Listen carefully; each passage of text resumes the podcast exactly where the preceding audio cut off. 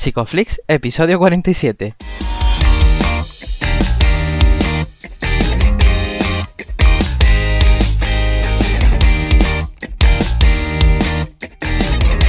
Bienvenidos a Psicoflix, un espacio de psicólogos para psicólogos, un podcast donde entre todos buscamos ser cada vez mejores profesionales de la psicología. Aquí hablamos de todas las estrategias, técnicas y noticias de la psicología contemporánea, pero siempre con la evidencia científica que nos gusta defender. Hoy estamos a 27 de febrero y estamos emitiendo nuestro episodio número 47, en el que vamos a hablar sobre la terapia dialéctica conductual. Pero antes, recordaros que en psicoflix.com podéis registraros de manera gratuita y estar al día de todas nuestras novedades. Yo soy Jeprasad, bienvenidos una semana más al podcast. Y bueno, como no, me acompaña una semana más Darío. ¿Qué tal, Darío? ¿Qué tal, Je? ¿Cómo estamos hoy? Muy buenos días, ¿cómo estás? muy bien, además hemos tenido una sesión de pre-podcast muy, muy, interesante que ha sido como una pena que no se estuviese eh, grabando porque, eh, bueno, Carla que viene hoy con nosotros va a aportar un montón de, de contenido. Sí, además muy muy chulo además de un tema que, nos interesa un montón además que han preguntado mucho por las redes. Y bueno, nuestra invitada ella es Carla Palafox, es psicóloga, es cofundadora de la Asociación Española de Terapia Dialéctica Conductual, es terapeuta acreditada en DBT por la Asociación Alemana en DBT y además es DBT Trainer. Bienvenida Carla. Bienvenida, encantadísima de estar con vosotros y un placer. Muchas gracias. Muchas gracias por sacar el, hueco en tu agenda que sabemos que es complicado. Un placer y además que lo ponéis súper fácil, así que no ha supuesto ningún tipo de problema. Muchas gracias. No, la verdad es que además un tema muy chulo, ¿no, Darío? Mm, sí, sí, sí, la, verdad es que sí, ¿no? Y que llevamos ya un rato hablando, casi una media hora hablando eh, de, de, cosas de la vida, de DBT y de cómo ha ido viniendo todo esto a tu vida, pero que no se ha grabado, ahora van a venir cosas repetidas, reformuladas y sobre todo nuevas e interesantes para, todo el mundo que esté interesante, o sea, que esté interesada en, la terapia dialéctico conductual, pero háblanos un poco de ti, Carla, de tu experiencia personal y profesional. Perfecto. Pues, a ver, la, yo la DBT la conocí directamente en Alemania. Yo eh, hice la carrera de psicología en Madrid, en la Universidad Autónoma, y durante la carrera hice un año de Erasmus en Berlín. Y allí, pues, en principio me iba solo un cuatrimestre, al final decidí que alargaba un segundo cuatrimestre, y como había muy pocas asignaturas que pudiese convalidar, y había visto por los estudiantes alemanes que se podían hacer prácticas, pues decidí que, que por lo menos me llevaba un poco de experiencia práctica. Y había una clínica que ofrecía sesiones, pues sesiones clínicas y clases de psicopatología que me cogió para unas prácticas de cuatro meses. Y ahí conocí la clínica eh, que, en la que luego estuve trabajando. Eh, estuve primero en una planta de, trastornos de depresión, o sea, de, depresión, eh, luego estuve en una planta de agudos trabajando, ya me volví a Madrid para terminar los años de carrera que me quedaban y en verano, antes de acabar la carrera, esas últimas vacaciones, volví a la clínica para hacer dos meses, que eran las vacaciones de verano, unas prácticas en la planta de trastorno límite de personalidad y trastorno de estrés postraumático. Entonces allí conocí la DBT porque era una planta en la que trabajaban específicamente con, con DBT y aquello pues me enganchó desde el minuto uno. O sea, yo recuerdo eso, que quedarme alucinada diciendo, no entiendo qué están haciendo todas estas personas aquí con pelotas de goma, con, con olores y esencias y tal. Y yo recuerdo pues eso, llamar a casa y decir, no sé dónde me he metido, pero me encanta. Entonces, ¿Qué fue, ¿qué fue eso, eso que te gustó tanto? Porque ¿Qué, viste? ¿Qué funciones viste? ¿Cómo, cómo, te, ¿Cómo te atrajo? Pues yo ya os digo, lo primero que vi era como que era otro rollo completamente distinto a quizás el, manejo de otros trastornos psicopatológicos y, creo que eso fue lo que me enganchó al principio de decir, uy, esto es como muy diferente o es una aproximación distinta a las que conozco ahora.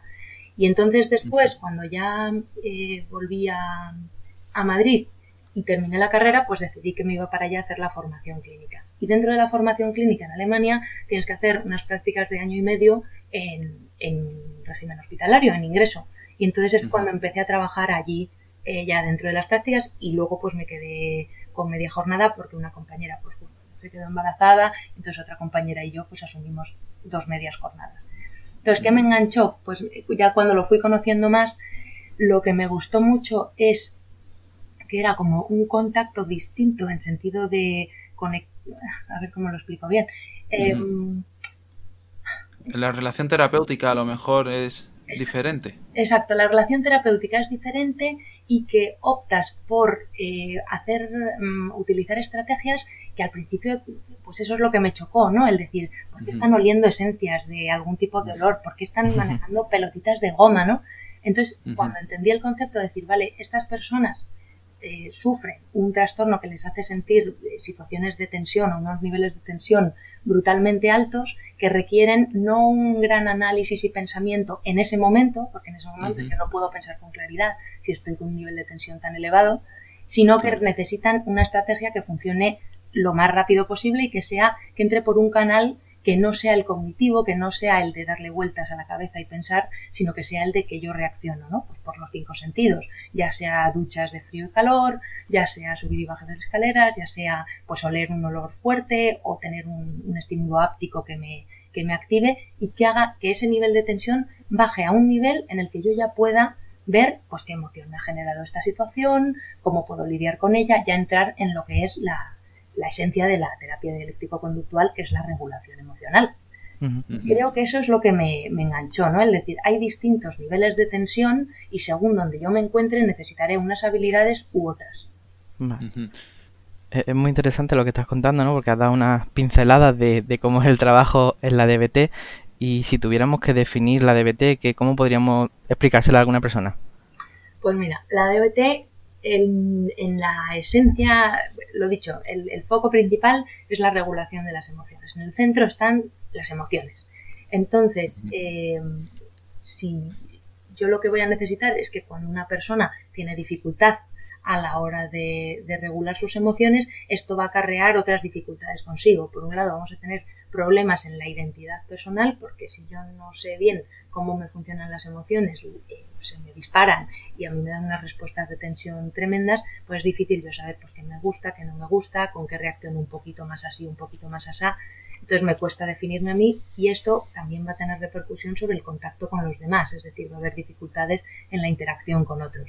Entonces la DBT lo que propone es decir, necesitamos entender por qué la persona eh, se encuentra en el estado que se encuentra y validar, ¿no? que es como uno de los conceptos fundamentales dentro de, la psicoterapia en general, pero en la DBT en particular, eh, validar, llegar a entender por qué la persona funciona de la manera en la que lo hace, para después ver cómo podemos cambiar y en qué momento podemos cambiar eso para que la persona disponga de otras habilidades para, regular esa situación.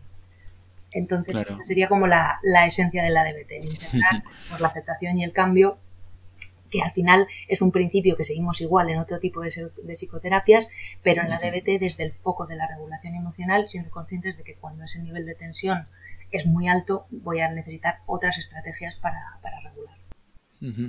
Además, es, mm, está muy guay. A mí me, gusta mucho compartir ciertas similitudes con la terapia de aceptación y compromiso, al menos las cosas que yo, que yo he ido viendo. porque es dialéctica y porque es conductual? Siempre tengo esa. Eso es. Pues claro, porque la parte conductual está como más clara, entre comillas, ¿no? Sabemos que tiene, está orientado hacia la conducta, tenemos que hacer algo con, la conducta. Pero esta parte dialéctica, yo al principio también decía, pero esto, esto de qué va, ¿no? Y, claro, cuando te paras a pensar de dónde viene dialéctica, pues a lo mejor nos recuerda pues a clases de filosofía, ¿no? De, de vuelta ahí un poco a los orígenes filosóficos y es realmente en lo que se basa. Es decir, que siempre tendremos por un lado una tesis, por otro lado una antítesis, y lo que vamos a intentar buscar es la síntesis entre esas dos. Entonces el TLP se caracteriza también mucho por esa, eh, ese blanco y negro, ¿no? De o eres un terapeuta fantástico o eres un terapeuta de mierda, con la palabra. O mi amiga es la mejor del mundo, es lo peor que me ha pasado nunca. Entonces vamos a intentar integrar esas dos partes y que con toda persona que nos topemos va a tener lados estupendos y va a tener lados no tan estupendos y vamos a intentar encontrar esa síntesis. En ese sentido, en el ejemplo así más clásico, pues la tesis de blanco, la antítesis de negro y la síntesis vamos al gris.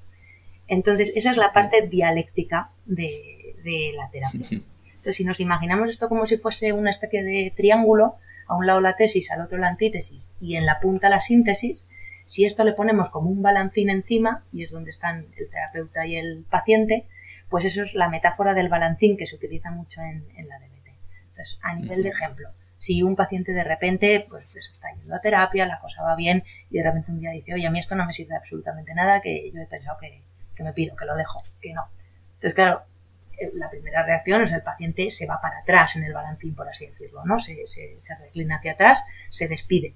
Entonces, un primer impulso que nos puede dar a nosotros como, como terapeutas, pues decir, pero no te vayas, pero espérate, si estamos avanzando mucho, si esto todavía está, no está por alcanzar, tal.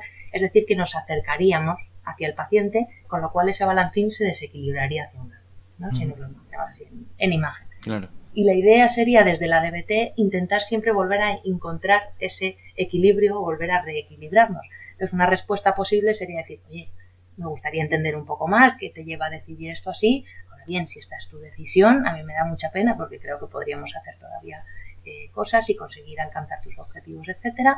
Pero si es tu decisión, a mí no me queda más remedio que aceptarlo y, y asumir que esto es así. Entonces sería como ofrecer una, un acceso, el decir, mira, yo te ofrezco un vínculo y te ofrezco una, una posibilidad de, de, regular esto, pero si no, pues es tu decisión. De forma que yo me volvería a reclinar hacia atrás y encontraríamos otra vez ese equilibrio.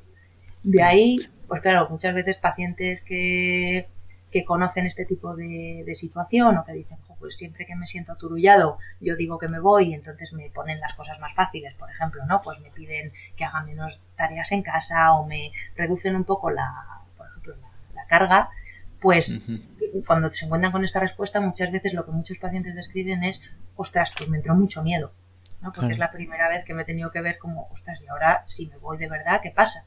Entonces es, suele ser un momento en el que seguimos con el balancín. Bueno, pero es que a mí me cuesta mucho seguir el ritmo, me pedí muchas tareas, no puedo con ello, tal. Entonces, vale, pero ¿qué es lo que te sobrecarga? ¿Dónde podemos encontrar un acuerdo? Y así estaríamos todo el rato con el balancín de aquí para allá, pues jugando a lo que es mantener el equilibrio en un balancín. Claro.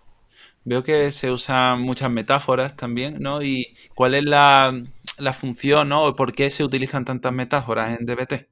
Pues sí que se utilizan muchas, hay como muchas imágenes y un, uno de los motivos es porque es como otro acceso distinto para también para el paciente y para el terapeuta. A mí me parece que para los dos, que a veces es más fácil recurrir a la imagen y sabemos más rápido de qué estamos hablando que si hacemos como toda la base eh, o el racional que, que está por debajo. ¿no? O sea, si yo ahora al paciente le he explicado en qué consiste la metáfora del balancín, si yo tuviese que decirle, bueno, pues estamos en un momento de tesis, antítesis y ahora vamos a intentar hacer el trabajo de integración, claro, claro. o me mira con cara de que me estás contando, o bueno, es posible que el nivel de tensión se le eleve porque no estoy entendiendo nada de lo que me estás diciendo. Claro.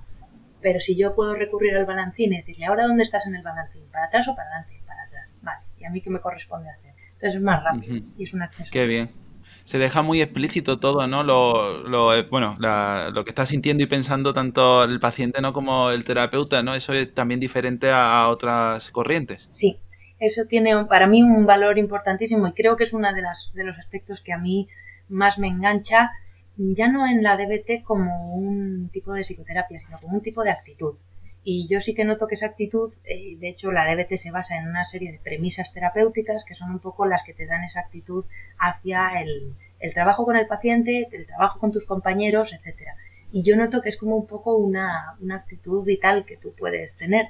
Entonces, eh, sí que, que es eh, que se explicita mucho porque precisamente como estamos hablando de trastornos de personalidad y en concreto de trastorno límite de personalidad, cuando no explicitamos cosas, eh, y eso nos pasa a todos, pues nosotros nos montamos nuestro constructo de por qué las cosas pueden ser así. Claro. Entonces, en el caso del trastorno límite, como la, el tema de la autoestima y de la autoimagen es en general muy baja, los pacientes tienden a atribuirse a sí mismos todo lo que ocurre. Es decir, claro, esta persona ha reaccionado de forma enfadada porque yo soy una mierda, o porque yo soy lo peor, o porque nadie quiere estar conmigo. Claro. Entonces, en la DBT se explicita mucho eso porque es de muchísima utilidad. Y podemos decir, por ejemplo, pongo un ejemplo, ¿no? Una paciente mía eh, tenía una, lo, lo, que denominamos las fases de cero ganas.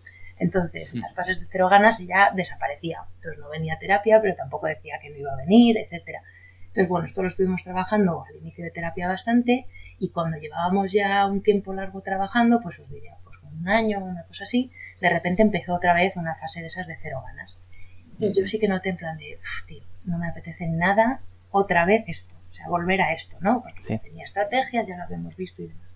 Entonces, de lo que se trató fue desde una de las estrategias de validación, que es la genuidad radical, eh, que, se de, que se define como tal, era decirle, mira, yo estoy notando que ya no falta mucho, pero voy a llegar a mi límite de paciencia con esto.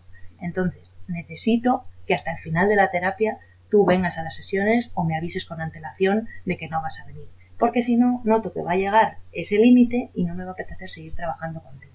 Ojo, no te digo que yo no quiera seguir trabajando contigo por quién eres o por cómo eres. Te digo que lo que me molesta ahora mismo es esta conducta. Me molesta que no vengas a terapia y que no me avises de que no vas a venir. Eso es lo que hace que yo esté llegando a mi límite, no tú como persona. Entonces, con los pacientes con TLP es muy habitual que ellos se lo atribuyan a sí mismos como personas y si no vamos explicitando qué está pasando, no le damos la información que él o ella necesita para poder decidir si quiere cambiar esa conducta o no. Es decir, ella supo perfectamente, y yo ya le dije, digo, si esto vuelve a pasar, yo sinceramente querría hablar contigo si continuamos tratamiento o no. Es decir, ella sabía perfectamente lo que tenía o no tenía que hacer para que esa terapia terminase. Y lo que muchas veces pasa es que mm, lo vamos mm, tragando, no lo vamos diciendo cuando corresponde y llega un momento en el que ese límite se rebasa y entonces ya digo, mira, yo me siento con toda justificación de decir hasta aquí hemos llegado y el paciente, que a lo mejor le cuesta más ver, pues que yo también he contribuido a esto, etcétera, dice, ves, eres como todos los demás, también me dejas tirado en el peor momento. Claro, lo que veo es que necesitas mucho control de tu propio lenguaje, ¿no? Para transmitir todo eso. Sí, y necesitas, y a mí esa, mira, como me has preguntado al principio, ¿qué te engancho de la DBT? Y según te voy contando cosas, digo, ah, y esto, ah, y esto. Digo, bueno, yo lo voy metiendo poco a poco. Bien, bien, bien. Em, a mí esto es lo que, lo que me enganchó, es que el trabajo desde la DBT, el paciente trabaja y el terapeuta también. Es decir, estamos trabajando permanentemente los dos en ver dónde está mi límite, cómo lo manejo, cómo lo comunico, de forma que el otro lo pueda entender. Y al final eso, aparte de ser un ejercicio personal tremendo y, de muchísima utilidad, es un ejemplo muy bueno también para el paciente de ver cómo puedo lidiar con las cosas.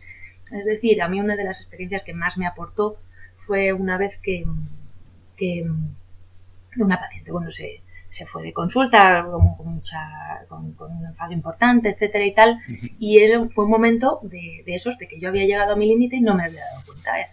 Con muchas sesiones hablando de lo mismo, como que no se producía un cambio y yo estaba como más confrontadora y pum, pum, pum, y digo, usted qué quiere cambiar? ¿Usted qué quiere cambiar? ¿No? Dándome caña. Y en un momento dado ella dijo, me ha hartado, me pido. Y entonces cogió y se fue.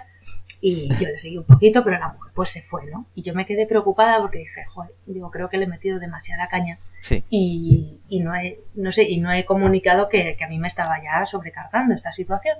Entonces, como estaba en supervisión, lo llevé a supervisión y me dijo, me dijo mi supervisor, pues esto es una oportunidad buenísima para trabajar esta sesión en terapia. Entonces, una vez que ya eh, comunicamos, etcétera, yo le simplemente le avisé. Hay un, un, coaching telefónico que se ofrece desde la, desde la DBT y en concreto en Alemania, cuando, donde yo hice la formación clínica, teníamos la obligación de tener un, un, móvil para el contacto con los pacientes, porque todas las citas, etcétera, todo funcionaba por, por nosotros y no por secretaría.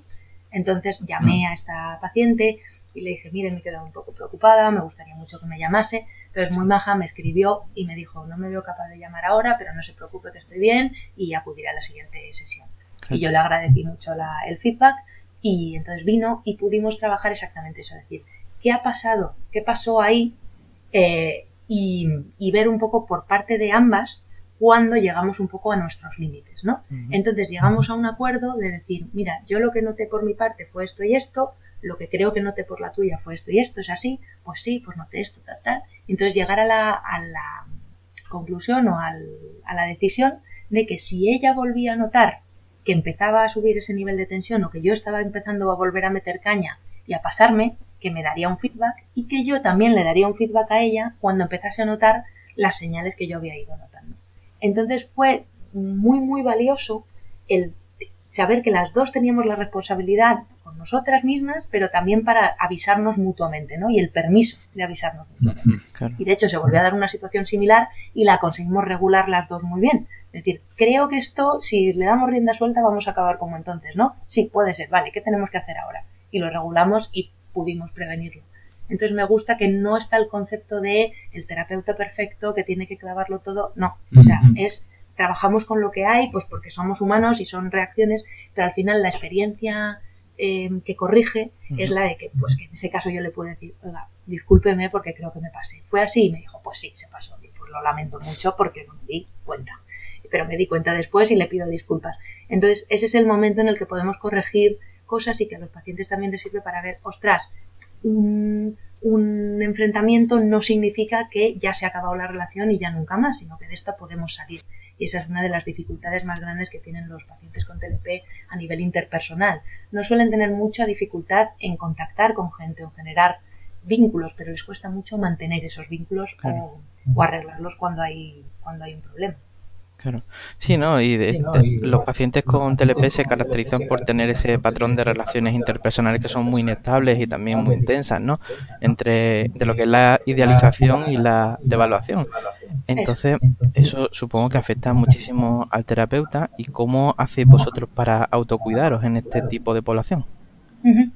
Pues sí, es una parte que, que, corresponde tanto en una dirección como en otra, ¿no? Nosotros muchas veces en, en la clínica en la que yo trabajé, nos pasaba mucho que los pacientes habían dado muchas vueltas antes de llegar a esa planta, ¿no? Entonces a veces venían y decían, ay, ya por fin estoy aquí, que me han dicho que la DBT es lo mejor, que tal que cual, ahora ya va a ir todo bien y esto va a ser estupendo y fantástico, ¿no? Entonces, una de las formas para, para prevenir o para, para cuidarnos nosotros es el anticipar. Anticipar que va a haber dificultades con un 99,9% de posibilidades, ¿no? Entonces, en momentos así es anticipar, mira, a mí me alegra que, que te encuentres así, que, lo veas de, forma positiva. Yo también, la verdad, que trabajo desde este concepto y, sé que es un enfoque que funciona y que desde el cual se puede trabajar muy bien. Ahora bien, eh, por experiencia te digo que va a haber dificultades en nuestra relación también. Va a haber momentos en los que yo haga cosas que te gusten y va a haber momentos en los que yo haga cosas que no te gusten. Entonces, lo que es importante ahora es ver cómo quieres que manejemos ese tipo de situación. Entonces, muchas veces los pacientes ya vienen, pues eso, con, con experiencias previas, han dejado otras terapias o les han dejado los terapeutas, ¿no? O han dicho que no querían continuar trabajando con ellos o les han echado de algún tipo de recurso, etcétera. Entonces, una forma de prevenirlo, que a mí me parece muy útil, es ver un análisis funcional de qué llevó a la última ruptura terapéutica, por ejemplo, ¿no? Uh -huh, claro. Y entender qué es lo que qué es lo que pasó ahí, cómo se dio, y la pregunta clave es ¿qué tendríamos que hacer nosotros? Lo puedes plantear de las dos maneras. ¿Qué tendría que pasar para que nosotros acabásemos igual?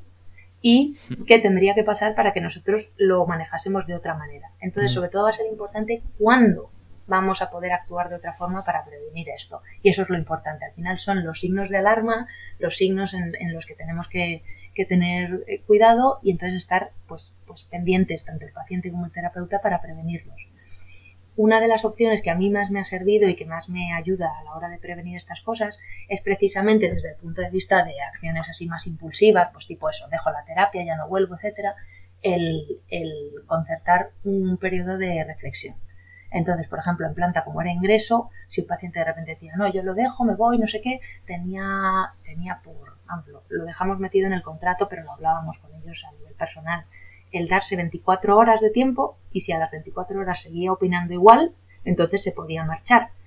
Eh, pero en esas 24 horas tenía que hacer una lista a favor y en contra, a corto y a largo plazo, como un poco plantearse qué va a pasar si yo ahora corto la terapia. Más avisarle de las consecuencias, es decir, nosotros en planta el acuerdo que teníamos era que si alguien cortaba el tratamiento podía volver a llamarnos después pasados cuatro meses decir, antes de esos cuatro meses no podía volver y tenía que volver a hacer toda la cola de espera, de pedir cita, de venir, etcétera. Es decir, que mis acciones tienen consecuencias. Claro. Pero si dejo un plazo de tiempo para que esa persona se lo pueda plantear y no se haga de forma impulsiva, pues es un plazo que es viable para el paciente y que normalmente, o sea, yo os diría por, por sensación, en el 80% de los casos, sí. eh, desembocaba en que la persona se mantenía en el tratamiento con habiéndose planteado el por qué y para qué y pudiendo trabajar también dónde están las dificultades, ¿no? Que al final es como decir, pues esto me está resultando difícil, necesito ayuda en esto, perfecto, pues eso lo podemos hacer sin, sin problema.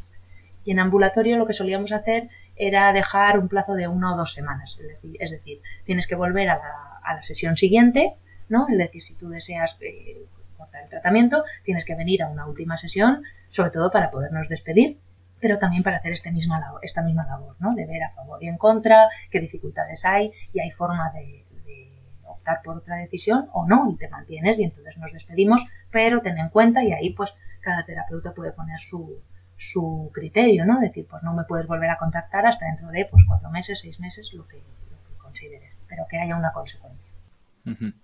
Siempre he escuchado algo sobre distintas divisiones en módulos, fases, eh, cómo se estructura la DBT. Sí, pues la DBT tiene una estructura muy, muy marcada y muy clara, precisamente porque eh, estos pacientes, pues claro, si tú trabajas con un, con un paciente TLP sin seguir una estructura, lo que devolvían la mayoría de los terapeutas que trabajaban con estos pacientes era me paso la vida apagando fuegos. Un poco esa sensación, ¿no? De el bombero que se dedica a apagar de una crisis a otra y a otra y a otra, porque les pasan muchas cosas y porque hay un problema de regulación emocional. Es decir, que en esos picos de crisis y de ansiedad eh, muchas veces pues recurren a, conductas pues, funcionales, etcétera, y a situaciones, a generar situaciones de crisis.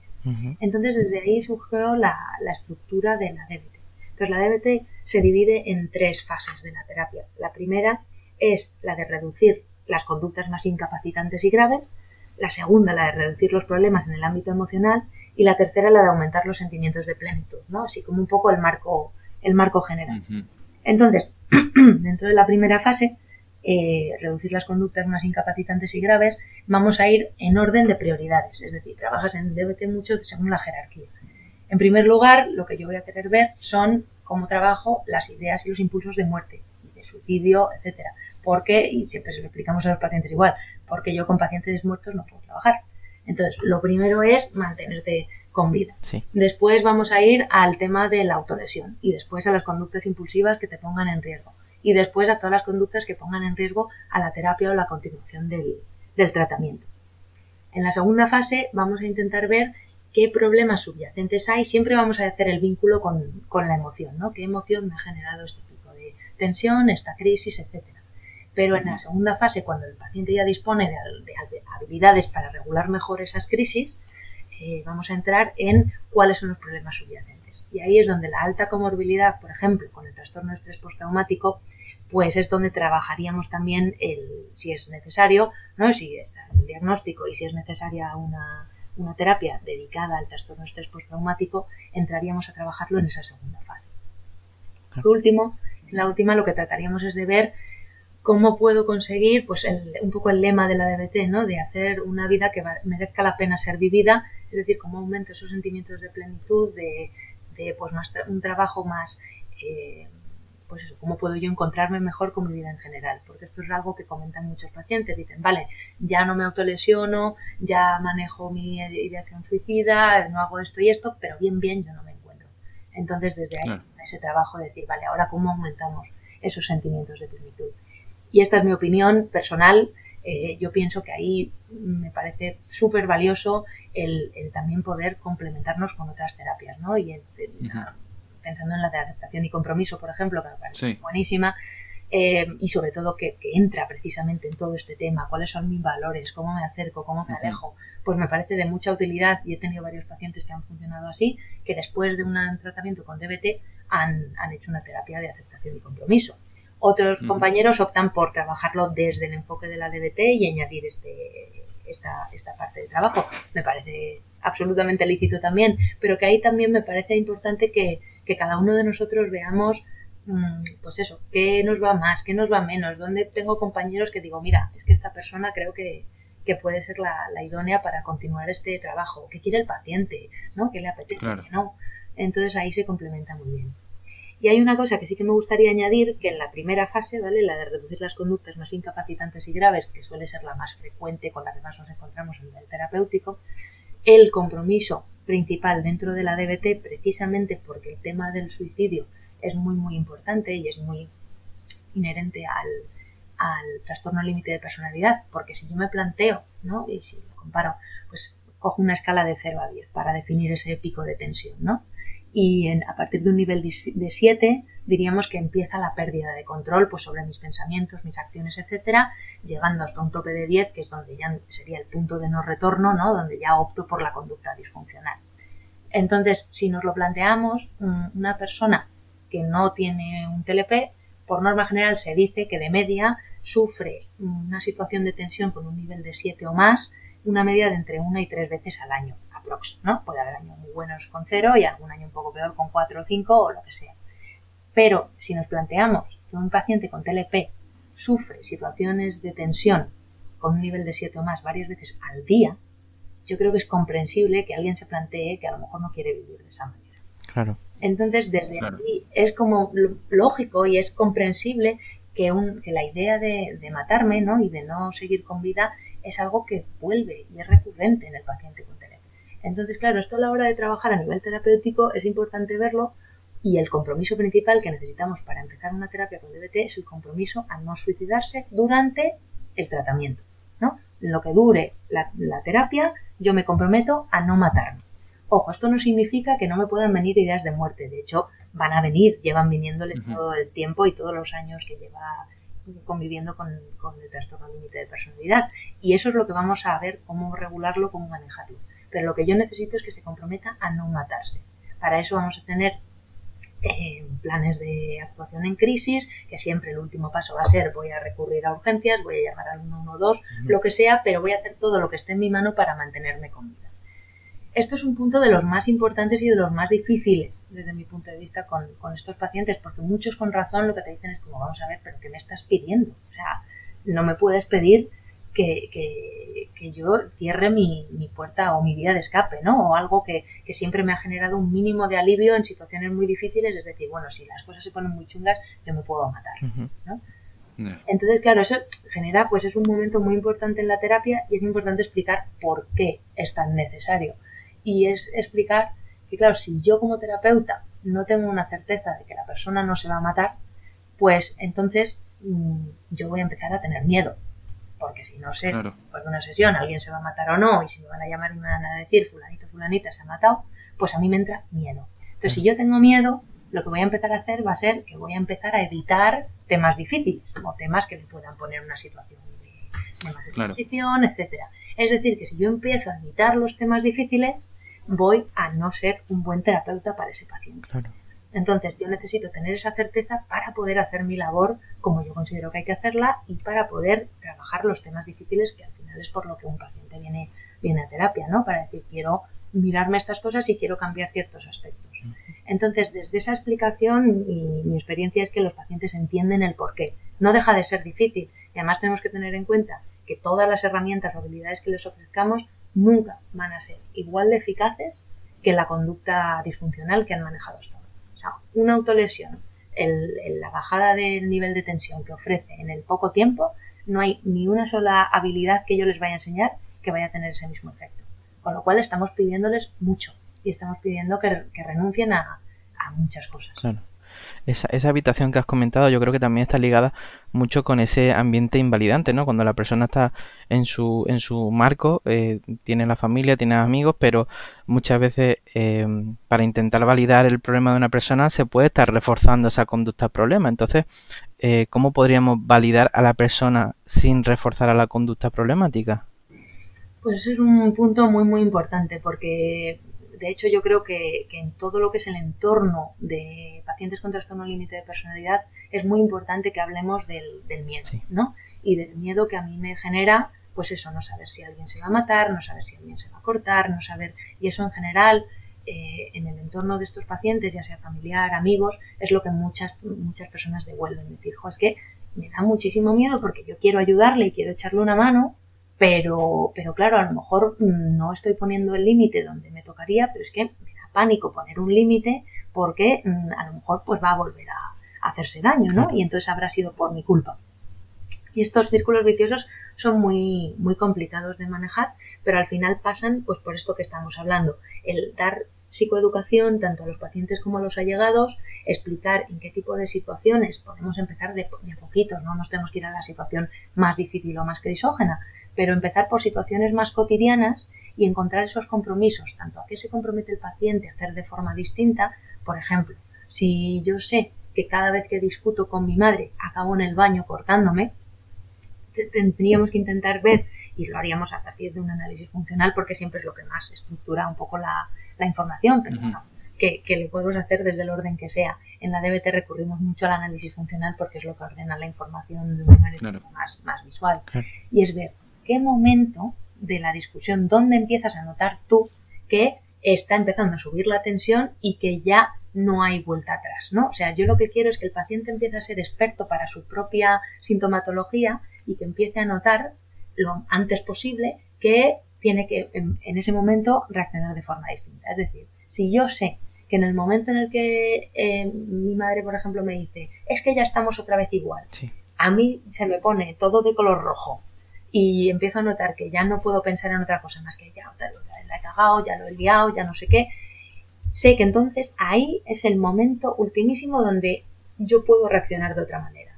Yo lo que les preguntaría a los pacientes entonces es, ¿qué has notado? ¿Qué notaste antes de eso? ¿Hubo algo que notaste? Y por norma general vamos pudiendo trabajar a partir de esas situaciones, pues signos de alarma previos. Ostras, pues de repente noté que tenía un nudo muy fuerte en el estómago. Vale, pues lo que quiero es que probemos a que cuando notes el nudo en el estómago, tú brevemente digas, no, no vamos a entrar en grandes conversaciones porque de tensión es alto, entonces no me da la cabeza para ahora ponerme a pensar y aclarar, simplemente decir, dame 10 minutos, por ejemplo, o necesito eh, salir a dar una vuelta y ver cómo consigo en ese momento y también el ver que le ayuda a cada paciente, pues por ejemplo, a una paciente mía, el ir al baño no, porque el baño estaba asociado totalmente a la autolesión. Entonces era conseguir cómo en ese momento podía salir a la calle. Porque si estaba en la calle ya no había una inhibición social mayor y entonces ya no pensaba autolesionarse, pero era encontrar ese punto exacto en el que ella todavía era capaz de, salir a la calle. Es el trabajo con el paciente. Y con el familiar vamos a hacer exactamente lo mismo. ¿Cuándo notas tú que la cosa ya se está poniendo difícil y a qué te ves tú dispuesto a comprometerte, ¿no? Y si esta paciente le dice, mira, es que cada vez que mi madre me dice, ya estamos otra vez igual, es como un poco ese punto de ese detonador, pues entonces ver si la madre fuese capaz de en ese momento a lo mejor en vez de recurrir a esa frase, a lo mejor ella misma también salir, distanciarse, hacer ella una, darse un paseo por eh, bajar, subir y bajar escaleras a la calle, lo que sea que le ayuda, o mm, decir, mira, me meto en mi habitación un rato y hablamos dentro de 10 minutos, lo que sea. Entonces al final es encontrar un poco ese equilibrio y ese compromiso a en qué momento yo me comprometo a hacer una cosa distinta.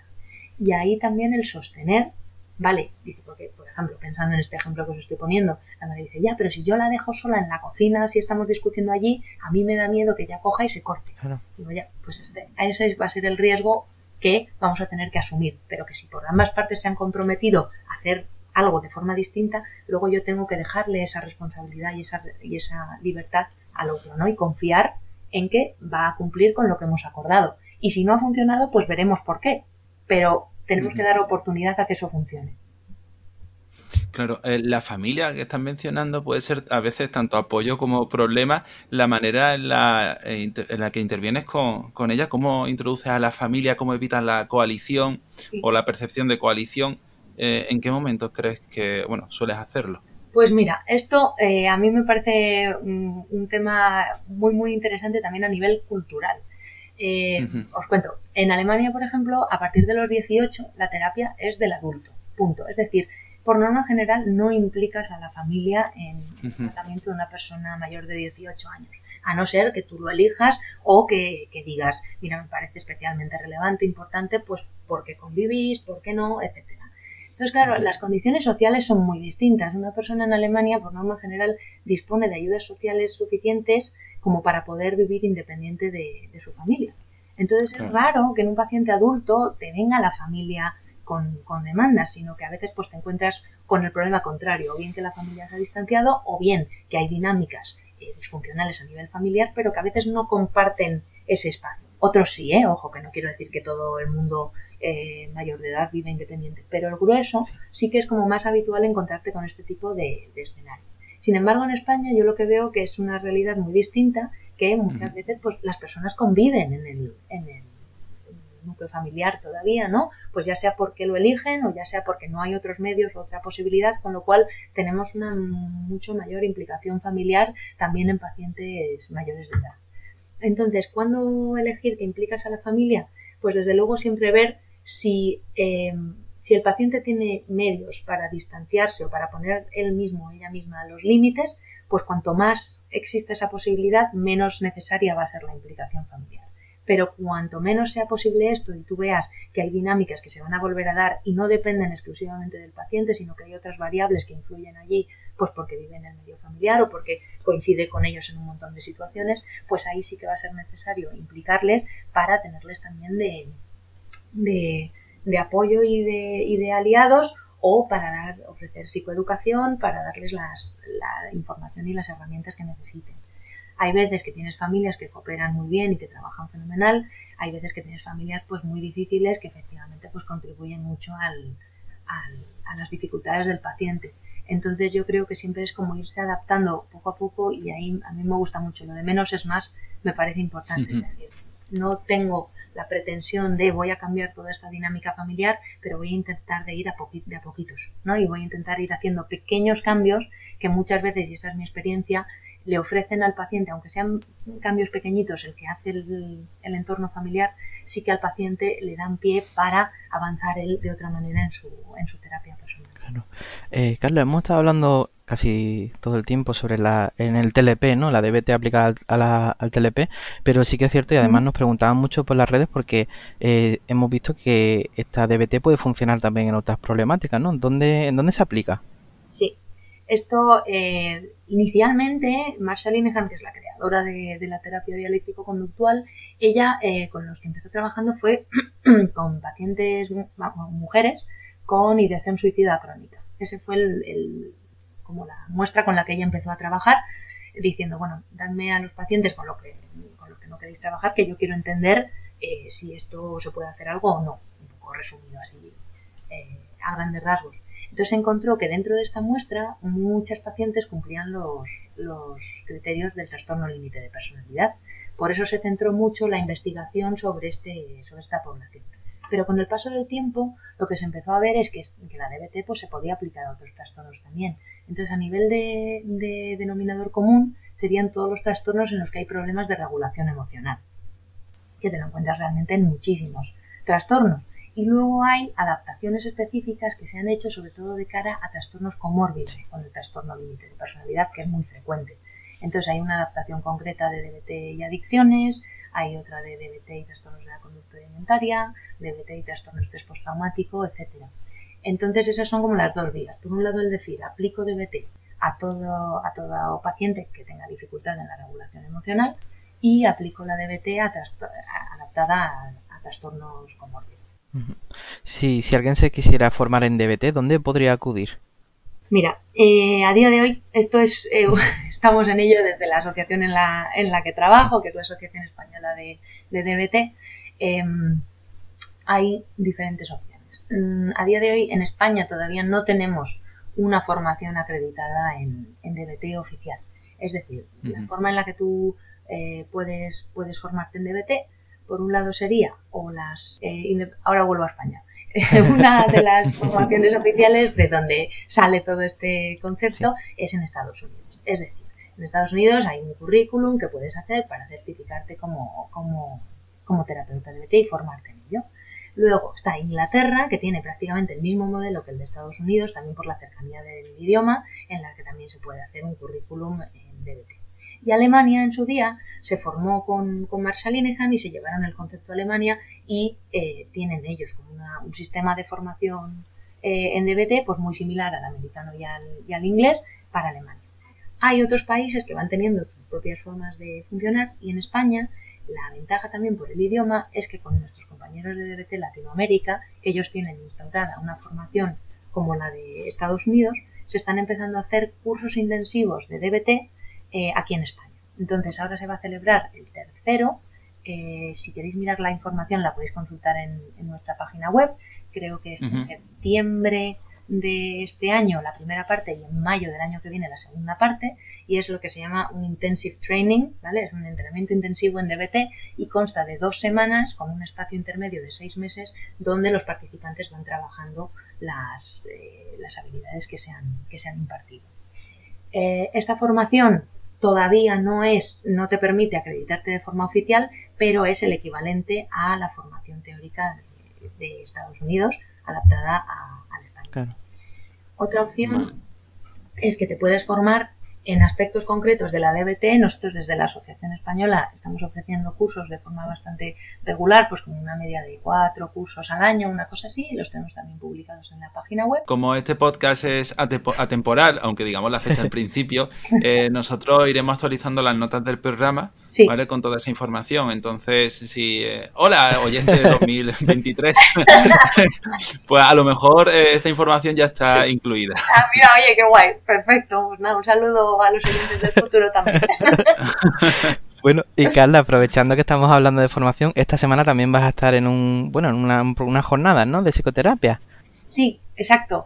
Eh, son las jornadas de psicología general sanitaria, se organizan en, en la Universidad Autónoma de Madrid y, tengo el placer de, poder estar allí también representando a, la Asociación Española de DBT junto con mis, con mis compañeros eh, que, van a hablar de otras eh, terapias de tercera generación. Así que si, si hay interés y alguien se anima, pues encantada de, de saludarnos por allí. Qué bueno. Dejaremos también el... enlace del, del, programa y de las jornadas en el, en el podcast, en la web, para que la gente pueda acudir. Y bueno, Carla, estamos llegando casi a los minutos finales del episodio. No me gustaría irnos sin preguntarte dónde pueden contactar contigo. Pues eh, encantadamente eh, pueden contactar conmigo de forma clásica y tradicional eh, carla.palafox, tal cual suena, arroba googlemail.com. Esa es mi dirección de email, ahí estoy, vamos, es la que, la que veo a menudo, así que para cualquier duda y, o sugerencia, idea, comentario, pues, pues por favor. Perfecto, dejaremos eso también en las notas del programa. Respecto a las jornadas, que no he dicho la fecha, van a ser ahora el 28 y 29 de, de febrero, o sea, viernes y sábado, eh, ah. en la Autónoma pues vais justo, vais justo. Vamos justitos, vamos, va, va seguidito. bueno, este programa sale el jueves 27, así que tenéis un, tenéis un ratito para, para apuntaros. Unas horas. pues Carla, te agradecemos muchísimo que hayas pasado este rato aquí con nosotros. Muchísimas gracias a vosotros, enhorabuena por el programa y un placer de verdad compartir este tiempo con Muchísimas, gracias. Carla. Y bueno, no vayáis muy lejos, que la semana que viene tendremos por aquí a Sara Belén, ya la conocéis en Twitter por Venus on Crack, que hablaremos de un tema muy muy interesante. Y bueno, si os ha gustado el episodio, ya sabéis que lo podéis compartir con todas las redes sociales, podéis compartirlo con vuestros amigos. Y bueno, si os ha gustado mucho, os podéis suscribir también, que a, eso, a nosotros nos hace mucha ilusión. Así que nada, nos vemos el próximo jueves con Sara a las 8 de la tarde en un nuevo episodio aquí en Spotify, en iTunes y en iBox. Hasta luego. Hasta luego.